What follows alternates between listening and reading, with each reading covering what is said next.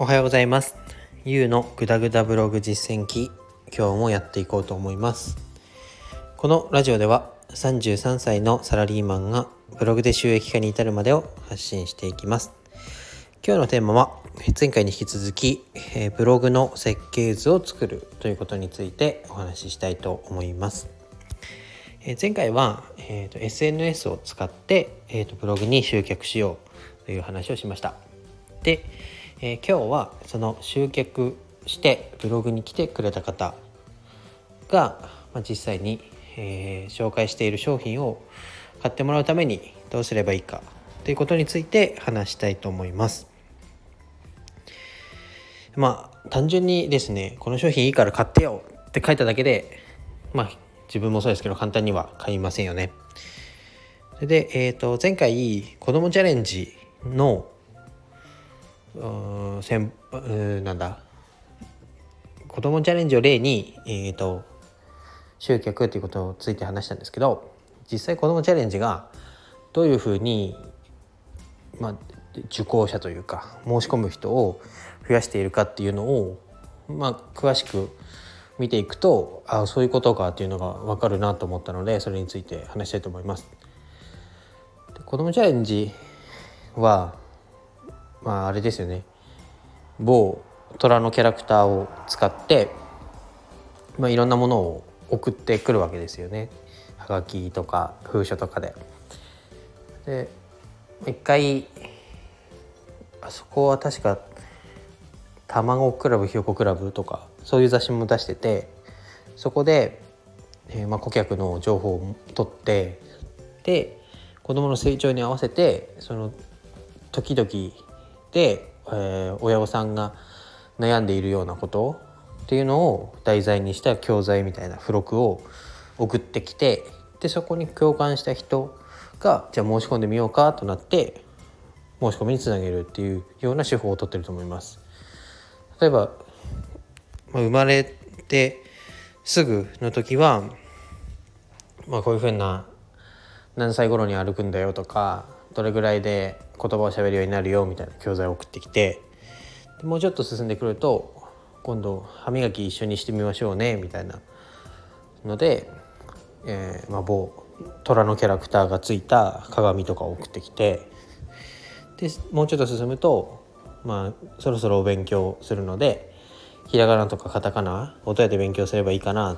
ていうところで、まあ、お風呂に貼る50音の表みたいなのを送ってきたりして、まあ、その時々成長に合わせて、まあ、お子さんの悩みあお子さんに対して親が持ってる悩みをどんどんついてくるわけですね。で親があこういうのあったら確かに勉強してもらえるかもとか歯磨きうまくできるかもって思って購入させると、まあ、これはまあ資金力がある大企業がやってるメディアなのでそういうことができると思うんですけどこれを自分のブログに置き換えてみるとどういうことかっていうのを考えてみました。でまずは、まあ、悩んでることを解決したいと思って検索してくる人だったり、まあ、前回もお話ししたように SNS から流れてきた人に対して例えばなんだろうな。健康のこと。例えば髪の毛抜け毛に困ってる人がいたとしたらまずはまあ抜け毛ってどうやって起こるの？とか。起こった時対策はどうすればいいの？とか。こう進んでいく過程でどんどん出てくる疑問に対してブログの記事でフォローしてあげると。そうすることであこの人が言ってることって確かに正しいなっていうふうに思ってもらえてだったらこの人が紹介している商品をちょっと試してみるかというふうになると思います。でこの設計図を作らずして、まあ、思ったことをバンバンバンバンやってると、まあ、先ほどの子どもチャレンジの話じゃないですけどまだ歯が生えてきてない人に歯磨きの話をしたりまだ「あ」とか「い」とかも言えない人のところに50音の紙を送りつけたってそれは成立しないわけでそういう何て言うのかな。読んでくれた人がどの段階にいるかとかどういうところでつまずきそうかなっていうのを